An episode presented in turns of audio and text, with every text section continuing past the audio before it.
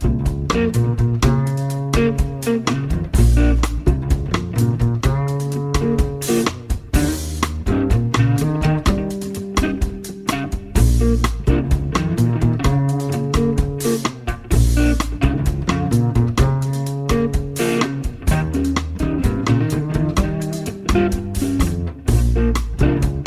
En Radio Marca comienza Noches Americanas con Abraham Romero.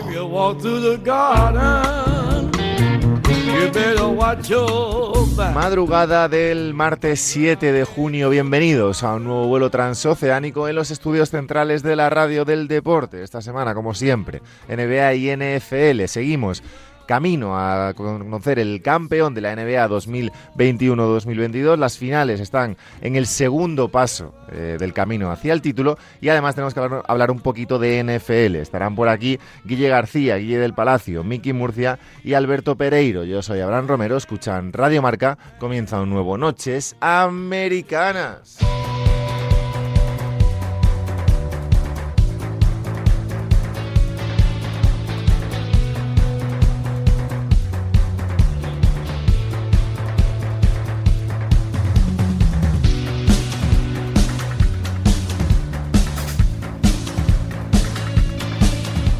Nueva semana de NBA, nueva semana de finales, nueva semana de lucha por el título, nueva semana de pelea por el anillo, nueva semana de sinónimos. Miki Murcia, ¿qué pasa? ¿Qué tal, Abra? ¿Cómo estáis? Buena voz tienes, ¿eh? Bueno, a, terciopelada. A terciopelada voz, eso es. 2-2. Perdón, 2-2. Segundo partido, 1-1. Sí, muy entretenido ahí. Han, Empate. Han dejado, de, ¿Han dejado de tirar triples ya? Bueno, ¿Te has, pasado, por San Francisco ahí? No, el, La autodenominada mejor ciudad de Estados Unidos la semana pasada por Iñaco de la Guerra. El básquet, el básquet moderno este de, de buscar al tío abierto ahí para venga, otro triple y otro y otro y otro y otro y otro y otro y otro. Ganaron los Boston Celtics el primer partido en San Francisco, ganaron los Golden State Warriors el segundo para empatar la serie antes de que esta viajara a Boston, a Massachusetts, como te gusta decirlo a ti. Eh, en el Garden se jugarán los dos siguientes partidos para veremos si decidir del todo, porque es verdad que en este madrugada del miércoles al jueves y madrugada del viernes al sábado en el Garden, tercer y cuarto partido, que no sé si Guille García, ¿qué pasa Guille? ¿Qué tal? ¿Cómo estáis?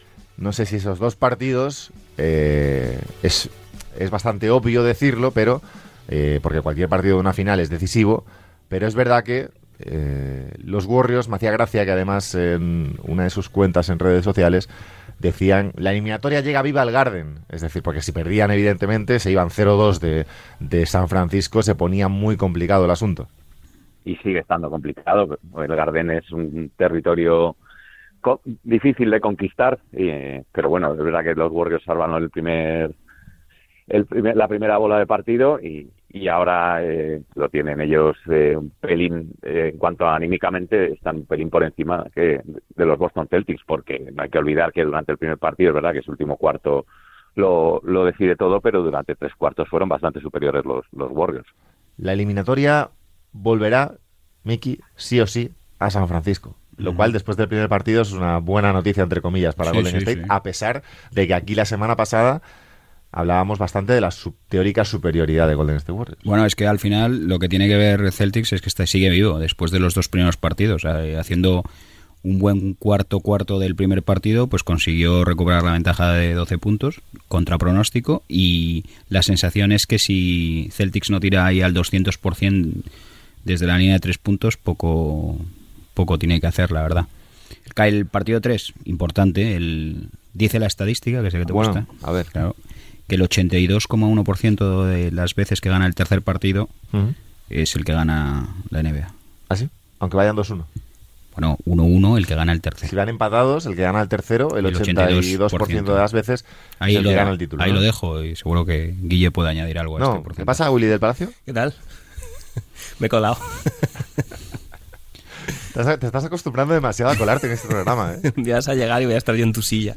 ¿Qué, mm, no sé, ¿qué opinas de... Eh.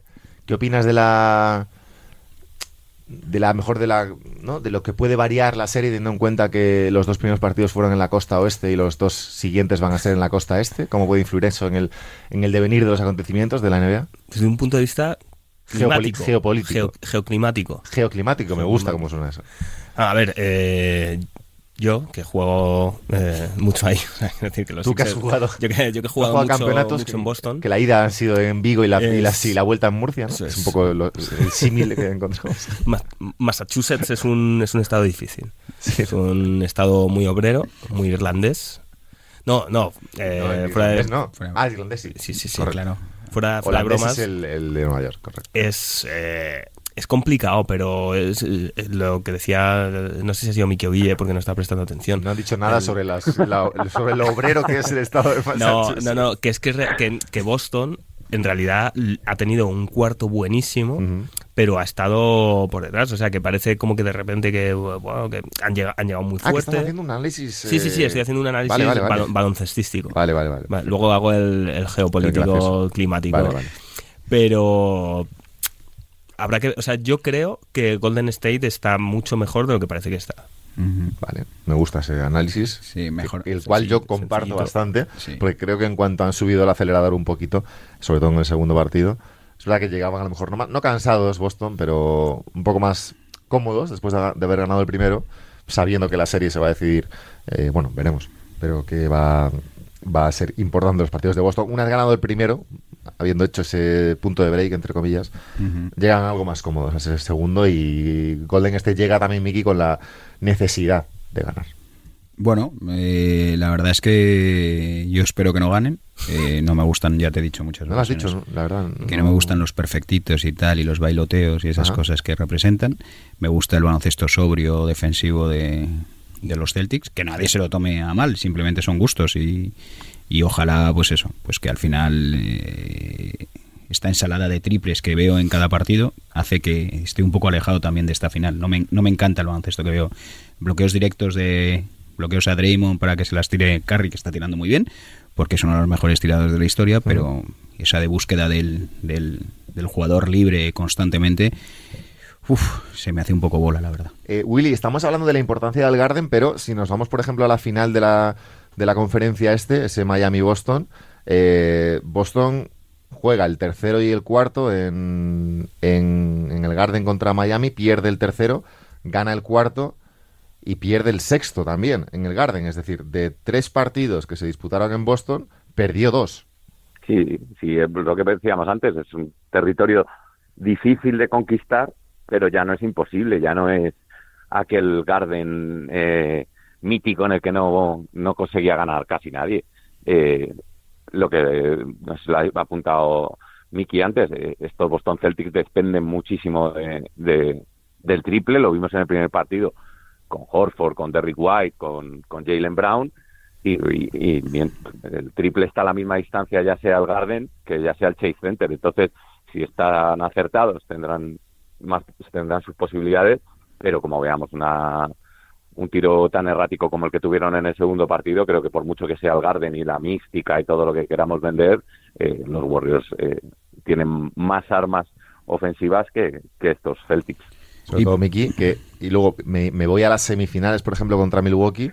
El primero lo pierden, lo gana Milwaukee en el Garden. Sí. El segundo lo gana Boston, una victoria de, de dos partidos. El quinto lo gana Milwaukee, vuelve a perder Boston en el Garden. El sexto lo gana Boston en Milwaukee y el séptimo lo gana Boston en el Garden. Dos de dos. Sí, sí, que tampoco es... O sea, dos de cuatro, perdón. Sí, que no te dice el factor cancha, no te dice no te dice mucho. Eh, por poner algo algo que me ha gustado de que no sean los triples de Golden State es la inclusión y la mejora y, y las, los dos partidos que lleva Kevin Looney eh, con Golden State Warriors, la verdad, y lo han reinsertado en el en el quinteto y tal y, y me parece que el, me parece que es un jugador muy que, es- que Bueno, está, que está haciendo muy bien, que está que está aportando lo que necesita Golden State. Ya fue protagonista también Sí, contra sí. los Mavericks. Sí, sí, sí, sí. Es verdad que, que esa tendencia de tanto Dallas como, como Boston de pivots pequeños y tal, pues le viene bien también para, Sí, para potenciar su juego. ¿Cómo veis a Golden State Warriors? Ahora que hemos analizado un poco el tema Boston. No hemos entrado en jugadores, ahora entramos, pero bueno, a nivel eh, global, eh, Golden State yo creo que en la mayoría de las series de estos playoffs, especialmente contra Dallas, eh, se ha mostrado, diré, muy fuerte cuando lo ha necesitado. Es decir, eh, contra Dallas se ponen, hablo de memoria ahora, 2-1 arriba, después de ganar, no, 3-1 arriba, yo creo, ¿no? Pierden el cuarto, ¿no? Van 3-0 y pierden luego el cuarto, si no me equivoco. Así es. Eh, y luego ganan el quinto un poco para ya en el momento de evitar que, que Dallas se enganche del todo a la eliminatoria. Eh, y contra Memphis sucede más o menos igual. Al final, cuando van 3-2 arriba, que se ponen 3-1, eh, gana, gana Memphis el 3-2, en el, en el sexto no barren, pero bueno, ganan con relativa comodidad o con cierta superioridad eh, Willy. Creo que a lo que voy es que sigo insistiendo en esa superioridad que veo en Golden State eh, cuando llegan los momentos de máxima necesidad. Creo que siguen siendo superiores y que pisan el acelerador y cuando lo pisan son imparables, aún jugando muy bien Boston. Sí, a- además lo que decías. Willy, ah, perdona, nada, pensaba que estabas diciendo Willy como eh, llamándole Willy.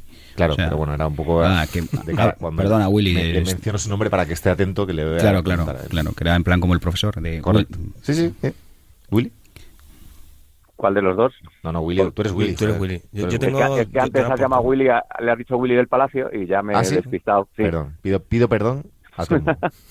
El otro Willy es Palas. como su padre. Lo sé, lo sé, pero como le ha llamado antes así, digo, igual hoy vamos a la contra y, y nos presentamos de otra manera. Golden State Warriors, Guille. Willy. Bueno, yo, a ver, yo, pues lo dicho antes, les veo muy superiores a Boston. Creo que el último cuarto del primer partido se ven sorprendidos por la salida de los Celtics de, ese tercer cuarto y que cuando quieren reaccionar ya no están a tiempo, pero, pero es que el resto de los cuartos y el resto de la serie eh, se han muy superiores y luego tienen ese factor que, que creo que analizábamos la semana pasada, que ya se vio contra, contra Dallas y en la eliminatoria contra Memphis, que es ese tercer cuarto, que es cuando realmente te estás jugando eh, el partido y en el cual los Warriors son una absoluta apisonadora y, lo volvieron a demostrar en el, en el segundo encuentro de la serie. Yo creo que que Boston todavía conseguirá rascar alguna victoria, pero, pero sigo viendo muy superiores a este equipo, sobre todo en el momento en el que deciden eh, Steve Kerr jugar como, como saben jugar, es decir, jugándose los tiros Stephen Curry, Jordan Poole eh, y Clay Thompson y no Draymond Green,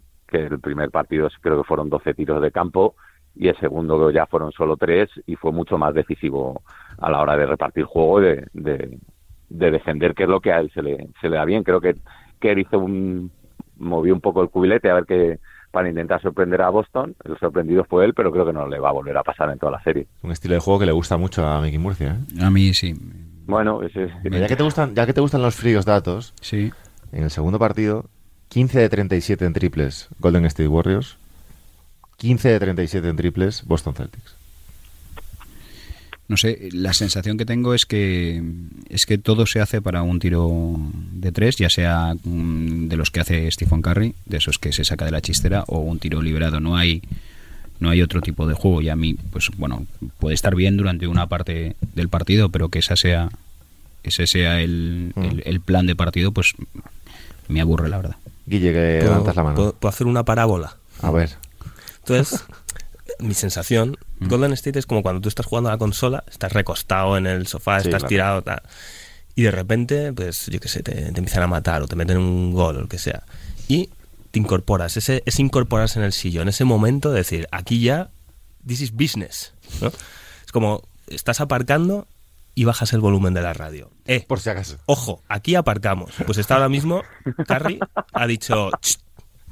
está echando la mano de- del dial. Está, está diciendo, voy a bajar un poquito Noches Americanas, American Nights, No, que no, lo, lo llama así. Eso. Y está, está, está como, "Ch, cuidado, Cuidado. Boston, Se viene. careful. Y, y sin pitido, ¿no? Sin pitido de que te avisen. Sin- Sin nada, pitido, y nada. ahí ya es cuando dice, ya está, ya, y, y ya ha pasado las otras Pues- eliminatorias. pues puede Se- ser, se, ¿eh? se ha acabado la broma. La parábola ver, es buena, ¿eh? La. Eh, ellos este año eh, han estado ahí, ahí, han, eh, pero siguen siendo, es un poco como que ahora da la impresión de que son los mejores o por lo menos los que más experiencia los tienen en esto, los que saben eh, lo que es estar ahí, los que saben cómo se mm, arrasa en una serie de playoffs y cómo se llega a una final y se gana. Entonces yo creo que han jugado un poco relajados igual. El, cuarto ese que les remontaron, pues igual fue un poco eso, es decir, oye, que ya estamos aquí, ya hemos llegado, esto está hecho. Boston tiene un equipo muy bueno, tiene, lo están jugando muy bien, pero es lo que decís, dependen del acierto, de, los sobrehumano, claro. Claro. Entonces, en el momento en el que dicen, oye, no, que, ya está, que, aparcamos, que este sitio me gusta. Me gusta, esta nueva versión de Guille del Palacio que es un poco la mezcla, ¿no? Entre, entre la comedia y la, y la profesionalidad. Sí, sí, sí. Bueno, es un poco la definición de mi carrera. Sí. Lo que pasa es que yo me dejo llevar por... Ya, ya. Yo veo el chiste y me lanzo. Sí, sí, sí. Tiene razón, tiene razón Guille, porque eh, Golden State suele empezar recostadito en el sofá porque los inicios de los partidos son bastante malos, la verdad. Pero luego, luego de repente, pues lo que dice. Eh, bueno, los inicios ha ganado los dos primeros cuartos. Sí, pero los, los inicios de los partidos no son no es como, venga, vamos a ver cómo se da hoy y tal. Y de repente nos ajustamos sobre lo que se necesita del partido. Y en el tercer cuarto, me parece que lo ha dicho Willy, pues venga, vamos a meterle una marcheta más, que no queremos llegar al cuarto cuarto con problemas. Tercer cuarto, eh, primer partido 38-24 en el tercer cuarto, segundo partido 35-14 en el tercer cuarto. Para Golden State ambas veces. Y si miras la estadística de la serie con Dallas también es, es, exactamente igual porque me acuerdo de comentarlo aquí. Además, una cosa clave, eh, Willy. Eh, puntos en la pintura, que lo tenía apuntado por aquí. Primer partido, 26 puntos en la pintura Golden State Warriors, 34 Boston Celtics. Segundo partido, 40, y 40 puntos en la pintura Golden State Warriors, 24 solo Boston Celtics. Hay cierto. Eh, la estadística nos está explicando una de las claves también de esta, de esta final, que es la capacidad que tenga Boston por dañar eh, en, los, en, las manos, en los pies y en la cabeza especialmente de Al Orford la, la, pintura de Golden State. Lo que pasa... Ah, Willy, perdón. No, no, dale, dale, Miki. Es que te mira, claro, esto es que me está mirando. No, es que, no, es que, es, es, que es, el Laudrup de la radio. Me mira a mí y habla con Willy.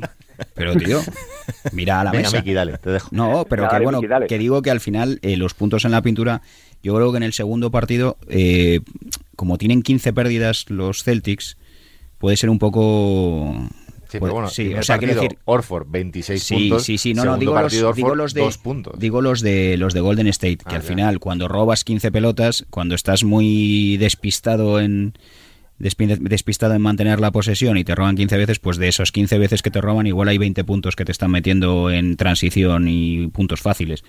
Que eso es un poco, yo creo que, bueno, que el, segundo partido es un poco eso, que es un poco que no dan una, que se quejan del arbitraje los Celtics. Bueno. En bagatelas, o sea, al final no tiene sentido. O sea, que... Willy.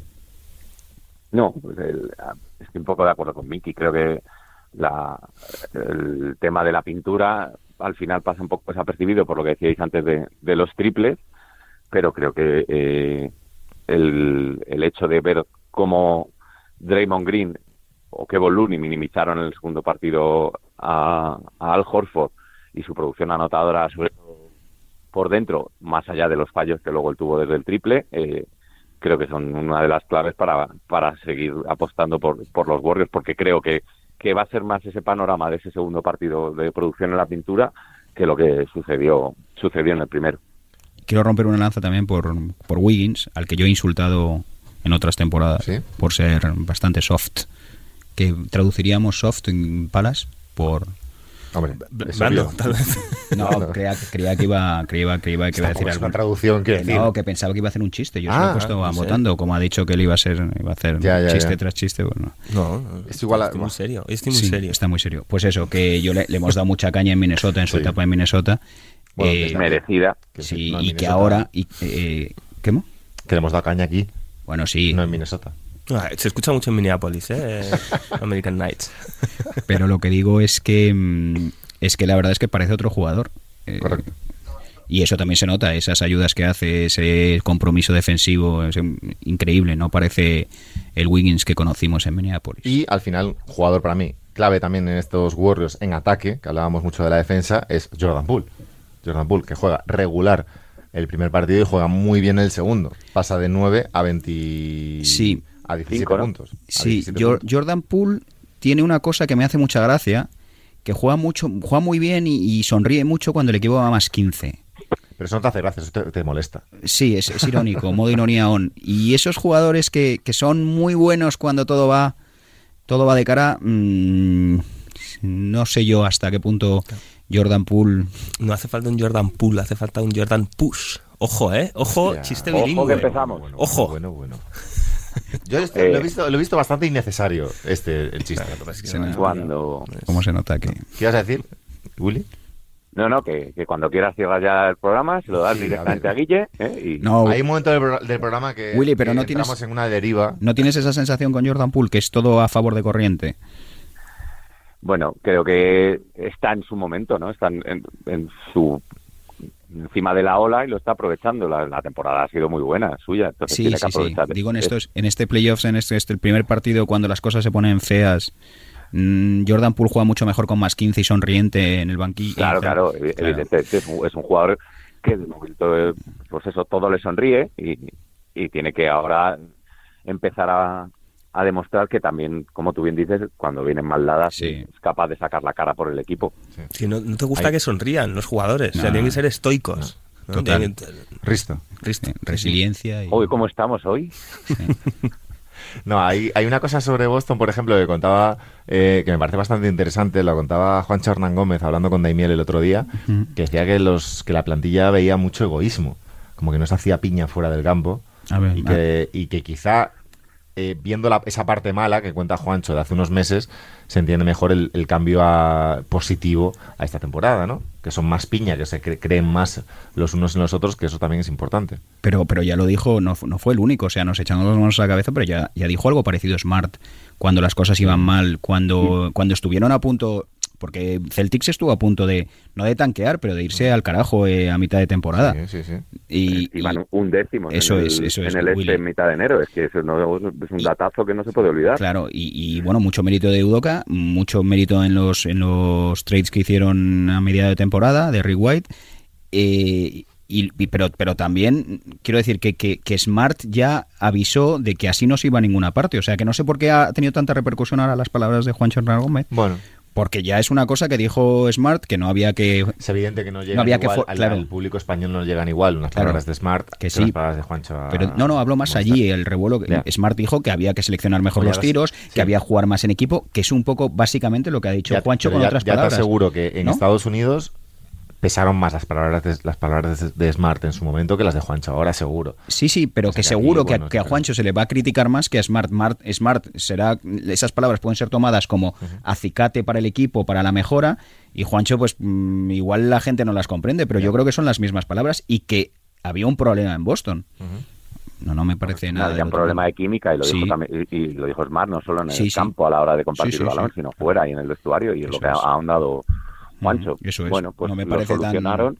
Sí, sí. Eso ¿Has es. visto ya la película de Juancho, Willy? Se estrena mañana. Se estrena Ojo, mañana. Datos. Pero Willy, fríos Willy es el típico que, Bueno, ya, claro, sí la que tiene un link claro, antes, ¿sabes? claro, Típico WeTransfer. No, no, se, pues la, no, se la ha contado, Juancho. Se la ha narrado. claro. Escucha el audio. No. Tú ya la has visto, ¿eh, Willy? Perro. Yo no, no, no, ¿No? Estoy esperando mañana. ¿Qué, Guille, ¿qué esperas de la capacidad interpretativa de Juancho Hernán Gómez? Eh, más que de la capacidad baloncestística de, de Juan Hernán Gómez, es decir, tirando a poco. Hola. No, hombre, no. Hola. A ver, a mí me gana actuando y jugando al baloncesto. Pues he leído alguna crítica, dicen que, mira, es que Adam Sandler a mí no a me mí que Adam encanta. Sandler no me gusta No, mucho. no me encanta, pero dicen que está muy bien, que hay que verla. A ver, yo obviamente la veré. Está hecha para mí. Sí, sí, está Está hecha para ti, ¿por qué? Está Sixers. es- Filadelfia. Ah, claro, claro, claro. Es de los Sixers. De los Sixers. Sí, porque Sandler yo creo que es muy... no, Y que es como que Juancho va a acabar, ju- intenta jugar en los Sixers. es ¿no? como un jugador ahí callejero muy bueno. Es un poco como la historia de Skip to My Lou, Rafael Alston. Pero hace, Rafael ah, eh, pero hace de español, o sea.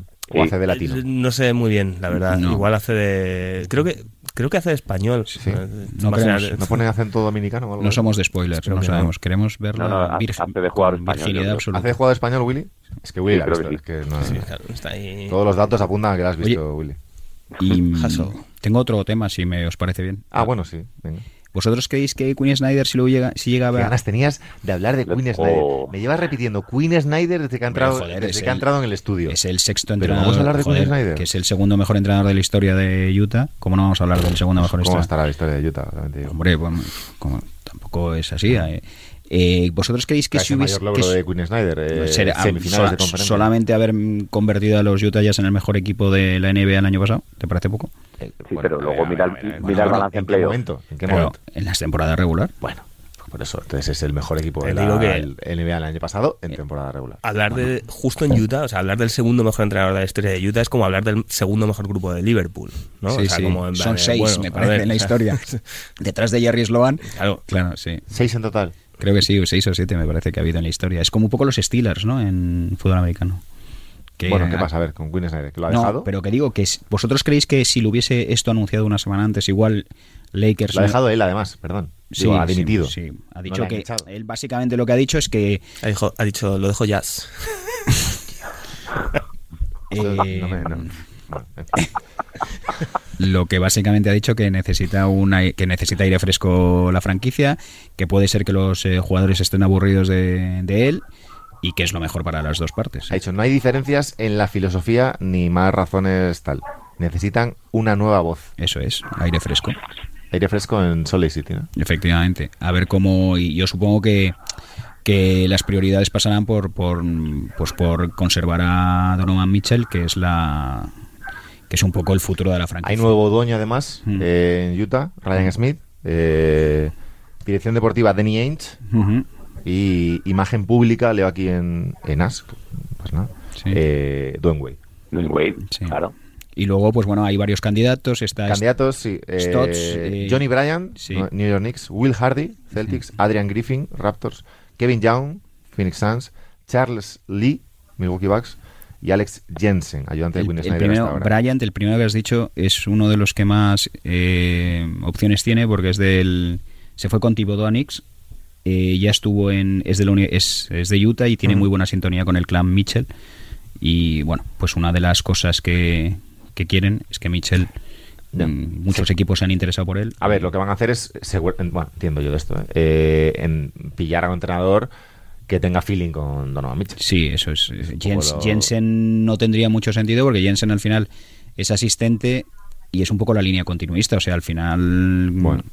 Sny- es más, quizás un poco más de lo mismo, no sé. ¿Pero no crees que Snyder a lo mejor ha querido dejarlo ahora porque ve una oportunidad en alguna franquicia ahora o a medio Pero- plazo? pero no a sé- corto plazo. Pero haberlo dejado ahora no sería, no hubiese sido mejor haberlo dejado hace 15 días y hubiera optado al los puesto de los Lakers. Claro, es que eso es la, la- la teoría de la que se hablaba hace Claro. un mes, por Mira. ejemplo, que era el principal favorito para pillar ese banquillo. Ahora que se habla, pues si tú ves los, ban- los banquillos de la NBA de equipos medianamente top, que es un poco lo que creo que aspira Snyder al dejar, Sí. al dejar los jazz, te quedan pocas opciones. Sí. Como mucho esperar a que se retire Popovich. Eso es, eso es lo que te iba a decir. Se habla de un año sabático de Snyder y luego un poco ser el ser el sustituto de Pops en los en los, Joder, pero eso, o sea, en los bueno, Spurs.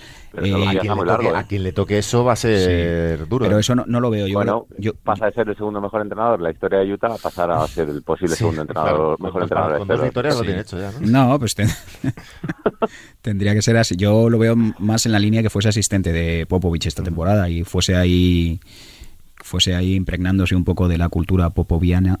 De todas formas, con lo de Snyder, eh, ha filtrado ESPN que la reacción de Mitchell a esta decisión es, abro comillas, desconcertado, sorprendido, decepcionado. No, ¿qué va a decir? Por fin. Bueno, pero bueno, A ver, eh, Puede ya lo hemos, lo hemos hablado aquí muchas veces. En, en Utah algo había hecho, había, ya- se había roto. Química. ¿Crees y que era más el banquillo que el. claro, la es que yo creo que, la, yo creo que la da química sobre todo dentro de la pista, ¿no? Sí, pero ¿quién es- Rudy Gobert. Pero ¿quién es el que establece la jerarquía dentro de la pista y tal? bueno. O sea, al final, eh, ¿tú crees que Snyder le decía a Donovan Mitchell no se la pases a Gobert? ¿No le hagas pick and No, roll? claro que no. Pues supongo Pues que... precisamente por eso, sí. precisamente por eso, igual rompiendo a esa pareja, que no era pareja, pero bueno. Bueno, yo, yo creo que van a intentar tradear a Gobert y van Claro. a intentar hacer un pack con Conley, que es un contrato un poco más Perfecto. tóxico. y ahí Intentando... no entra Snyder en ese plan. No entraría, no hubiera entrado. no sé. me parece extraño todo lo que está pasando en, en Utah. Sí, y ¿Verdad, Guille del Palacio? ¿Sabes, eh, ¿sabes para dónde eh, el Salt Lake, Salt Lake Tribune Sí. Tenía proponía un, un trade de Donovan a los Sixers. Lo que pasa es que no tiene mucho sentido porque era por Tobias, eh, Zaibul y Maxi. Sí, la verdad que no tiene ningún sentido. que- y Royce O'Neal darían ellos también. Royce O'Neal está este año ha sido Ah, os darían a Donovan Mitchell y Royce y a. Royce O'Neal y por- nosotros por, por, por Tobías, Taibul. y Maxi. Bueno, y te, Maxi. te quitas el contrato de Tobias, Ya, pero, sí, pero no te- pero no que vas a quien debe salir de los Jazz es Rudy Gobert, no Donovan Mitchell, es que no tiene ningún sentido. Bueno, ah, ninguna bueno, duda. recordemos que cuando llegó Snyder a la franquicia, el titular en el puesto de center era Enes Kanter y, y backup era Rudy Gobert, que En eso, es Freedom. Enes Enes Freedom, Freedom, perdón, sí, perdón. Y que, joder, que ha desarrollado buenos jugadores en estos, en estos ocho años, me parece que ha estado, y ha conseguido que Gordon Hayward sea All-Star, o sea, tiene su... Por cierto, Willy, ahora que hablábamos de los Spurs, ¿no tendría más sentido, que estaba pensando en sustitutos para Popovich, ¿no tendría sentido, Willy, que eh, la sustituto de Popovich sea Becky Hammond? Ya no, Imposible. ya no. Yo creo que ahora ya es imposible. Es la, entre- es, la mejor pagada de la WNBA, pero mejor que las estrellas. O sea, creo que las Vegas Aces le firman un contrato superior al millón y medio por temporada. y es Pero estar en la WNBA no te, no te obliga, es decir, no te impide, eh, llegado el momento, dar el salto a la NBA, ¿no? Bu- Bueno, hombre, eh, si hubiera estado ahora en, en la WNBA, imagínate que los Spurs hubieran sido finalistas, no puede estar en, porque ha empezado ya la WNBA. No, no digo, no digo compaginar, hombre, digo dejarlo en el momento que sea. Ya, pero que tienes que, que tendrían que ponerle mucha pasta. Yo creo que se la tendrían que haber puesto Sí. porque me la veía como natural sustituta, Claro. pero una vez que ya no lo has hecho, yo creo que ahora es muy difícil recuperarla. Eh, eh, eh, tiene un proyectazo entre manos en Las Vegas de alucinar para, para hacer una, crear una dinastía brutal eh, con las seis. Pero sí, es verdad que en la creo que- sería dinastío, sin embargo. Joder, macho. Sigue, sigue, Willy, por favor. pero que, o sea, estoy de acuerdo en lo que dices, pero que ahora ya lo veo complicado. Ya, ya, ya. Eh, o sea, si lo hubieran hecho antes, como yo creo además que, que tú, se lo propusieron, pero llegó un momento en el que yo creo que Becky Hammond se, se levantaba cada mañana, veía al bueno de Popovich enfrente, este tío cuando se jubila, Hombre, este tío cuando no, se jubila. no, la- todas las mañanas no se levantaba y les veía enfrente. No, no, no, no lances rumores infundados. Bueno, cuando llegaba al trabajo. Ah, sí, me gusta. Eso, cuando llegaba al trabajo lo veía y decía, este tío cuando se va a jubilar y no termina de jubilarse, pues se ha cansado la buena Sí, mujer, pero la bueno, así, ella tiene un contratazo, pero imagínate que lo deja Popovich en tres años. Ella puede dar el salto, ¿no? Sí, Y, hombre, sí. Lo que pasa es que lo que sí que veo, y ya hablando en serio, Le fías muy largo, tres años a lo Popovich. que veo es lo que veo difícil es saltar, porque no, no, no lo ha hecho ningún entrenador hombre, quiero decir, veo muy difícil saltar de una liga a la otra. Es decir, no ha pasado, yo creo, saltar, por ejemplo, de un equipo Euroliga directamente a, a, a NBA. Bueno, lo hizo el... mm, Joder, Ah, sí, el seleccionador de... Claro, pero- eh, Blatt, ¿no? ¿Puede ser? Blatt. Y, y Sí. Kokoskov, ¿no? Sí, pero Kokoskov yo creo que era, Era, ya... era asistente, Era ¿no? asistente. Era asistente. Pero luego- Vlad, Vlad entrenaba en ese momento, ¿no? Me suena. Era... ¿Al Maccabi? No. No, pero era seleccionador ruso, ¿puede ser? Sí, yo creo que entrenaba, entrenaba a Maccabi, ¿no? Entrenaba a Maccabi, es que me suena a Maccabi. Y saltó Sí. directamente a la NBA, ¿no? Sí. Sí, sí, sí. Pero de la Bueno, WNBA nunca ha pasado, de la Liga Femenina ha a pasado la al, NBA. al revés. Con, Al revés, sí, claro. Sí. Pero, Sí. pero no, yo creo que de la WNBA a la NBA no. De acuerdo. Y ahora, y ahora lo que podemos ver es otro salto de esos de, de Euroliga a NBA. A ver, ¿Qué pasa con Ataman? Ataman, correcto. Mm, Te he mirado por si tenías algún Sí. chiste sobre el No, no, Ataman, no. pero ya veo que no. Y mm, hablando de saltos, no sé cuá- cuántos saltos mm, va a protagonizar Rashid Wallace Buenísimo. De asistente. tema que tenía preparado, correcto. de asistente con Ham. Asistente de los Lakers, además, que no, no me o sea, no puede pegar menos. No puede pegar menos. Me ha- Por la cultura de la franquicia, por no, la- me, me ha de- me- em, hay, que ganar, hay que pagar facturas, yo lo entiendo. O sea, Pero ya empezar, para empezar, Rashid es un, para mí, ¿eh? un personaje que no pega en un, en un, en, como un ban- en un banquillo. O A sea, lo mejor pega más en, como se- en- entrenador, No, hombre, en seguridad. Como entrenador principal, Sí. a lo mejor. Como entrenador Pero tú, le, tú dices que no pega en un banquillo, tú le pones en el banquillo De Detroit. de, En de el Detroit. acusado. Ah, bueno, sí, sí. Claro, pero no me pega. De acusados. No, ya, fuera de bromas. Yo fíjate que le, eh, no sé si tiene mucho sentido precisamente en Lakers, pero le veo un tío que tiene tantísima personalidad que es que en un sitio con muchos egos, de número dos, de, para estar ahí diciendo, o sea, Pega- para pegando por el cuello es, pegando quien- a quien cabezazos. sea, Sí, sí, fuera sí, de entre bambalinas y decir que ¿tú no, que no. ¿Quién eres? que ¿Quién eres? caso, ¿Quién eres? puede, pero no sé si justo, o sea, y hay muchos tíos en la liga a los que Rashid Wallace puede amedrentar, pero no sé si LeBron James es uno de ellos, que igual LeBron James le puede decir, Bueno, ¿tú quién también te eres?". digo, si hay alguien que a lo mejor, no amedrentar, pero si hay alguien al que LeBron James quizás puede escuchar llegado el momento, igual es a un tío como Rashid Wallace Sí, también. sí, eso es cierto. Sí. sí. Pero no sé si, no sé mí si es- está en, esas, en, sí. en ese momento de la carrera LeBron Lo que ya- creo es que la, cu- la o sea, Rashid Wallace al final es un tío que le quitó un anillo a los Lakers con el equipo de, ma- de macarras por excelencia del Bueno, siglo con- XXI. de hecho, con Ham. con Ham además. Ujú. Entonces- Serán colegas, que yo lo entiendo. Claro que oye. sí, que sí, que sí, que sí. Sí. Pero que al final es una figura. eh, Y la veo más para, para un vestuario de jóvenes, para un vestuario de, de jornaleros, que para un vestuario con tres estrellas. A ver, mismo. puede ser un movimiento de Ham diciendo, oye, soy Ham, igual eh, no tengo ascendencia sobre este grupo, necesito este sí lo una pieza como Rashid Wallace que, al- que cuando yo hable por ti, por tu boca, Pero ahí no te, no te sirve mejor un. No sé, un ex jugador de los Lakers, por ejemplo, o un. pero no tendrá la no tendrá la confianza o el buen rollo o el feeling que Ya, tenga Ham la- con, Rashid, ex, claro. ya. Yo creo que es más por ahí, porque Ham al final puede ser un grandísimo estratega, un buenísimo entrenador. Que esto me recuerda un poco lo de Spoelstra. Spoelstra cuando empezó en Miami la gente se reía de Spoelstra y ahora Sí. Spoelstra es uno de los mejores entrenadores de la liga. Sí. sí. Ibas a hablar, Willy, creo. No, no, no, no. Ah. Ahora no iba a decir nada, pero vamos, eh, que me parece un fichaje que, que voy a tener que seguir mucho más a los Lakers solo para ver eh, cuántas técnicas le pitan a- al bueno de Rashid. Qué calidad, macho. Además Nos- que ha nos dicho- queda- Ha dicho que la clave de estos de sus Lakers va a ser Anthony Davis, lo cual te deja un poco de dudas en el sentido de las lesiones. Y aparte, justo cuando lo ha dicho en esa rueda de prensa, estaba Anthony Davis jugando al, al GTA V en Twitch. O sea que, mira, Mira qué eh, curioso, por lo menos. Y luego he, he oído que, que Sans quiere darle renovar a Ayton. Sí, pero van eh, el máximo. Mm, Por renovarle, pero que- renovarle. renovarle. Y que luego se rumorea Sexton en Detroit, que no sé si... ¿Pero por quién? No, no, Sexton es agente libre. Ah, esa gente libre. Sí, pero Sexton, no sé Pero aparte ahí tienes, tenés Claro, ya claro. Cunningham y, Y Hayes y tal. y Y, Hayes, y elegís ahora en el draft, ¿no? Sí, el Alto. cinco. El 5. El Quinton. Sí, el 5. Sí, sí. ¿Qué ha dicho? El quinto. Quinto. Ah, el quinto. Sí, sí. Eh, por eso que digo que tenéis gente en- a nivel exterior. Sí, sí, o sea, quiero decir que igual Sexton, un tío que necesita, que sí es un tío que te mete 20 puntos, pero igual puede ser contraproducente para el desarrollo de los jóvenes, como Cunningham o Hayes y tal. No sé, no sé, es que no sé muy bien. Yo lo veo más en otro tipo de, de- de equipo, ¿no? Más hecho ya, más. Que es bueno, ¿eh? Sexton, pero. No sé, me extraña. Yo creo que Cleveland no va, no va a cambiar demasiado el equipo que tenía el año pasado, ¿eh? también te digo. Creo que Ricky renovará.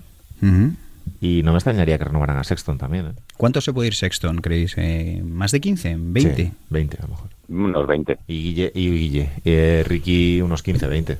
16, yo creo, a lo mejor por ahí. No sé. Bueno, depende Igual un poco cómo poquito vuelva, más, cómo vuelva igual un poquito lesión. menos. El Menos por la Ricky. lesión. No Sí, sé. por la lesión, la edad y tal, igual un poquito menos. Entre, entre 13 y 15, más que entre 15 y 20 lo veo yo. Eh, ¿Qué va a pasar en las finales esta semana? Siguientes dos partidos, Miki. Pues que van a tirar 200 triples. Bien. Y no sé, ganará el que mejor tira triples, es Golden State, pues ganará Golden State, digo yo. ¿Qué va a pasar en estas semanas, eh, Willy? 2-2. ¿2-2?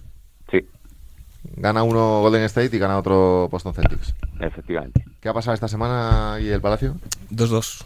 ¿También? Sí, sí, sí. O sea, la serie volverá... a Sí, pero creo que luego es posible que termine 4-2. Para, Eh, para no sé, Golden eh, State Warriors. Para Golden State, sí. Bueno, veremos qué pasa. Miki ha decidido ido. irse sin, Sin despedirse. sin despedirse. Eh, Le habéis enfadado. le hemos enfadado. Le hemos enfadado. Eh, Guillermo del Palacio, muchas gracias. Como siempre, un abrazo, anda, cuídate. Willy García, amigo, un abrazo grande, cuídate. Un abrazo, cuidaros. Miki Murcia, un abrazo. Hasta luego. Eh, nosotros nos vamos a hablar un poquito de NFL y algún que otro deporte americano más por ahí.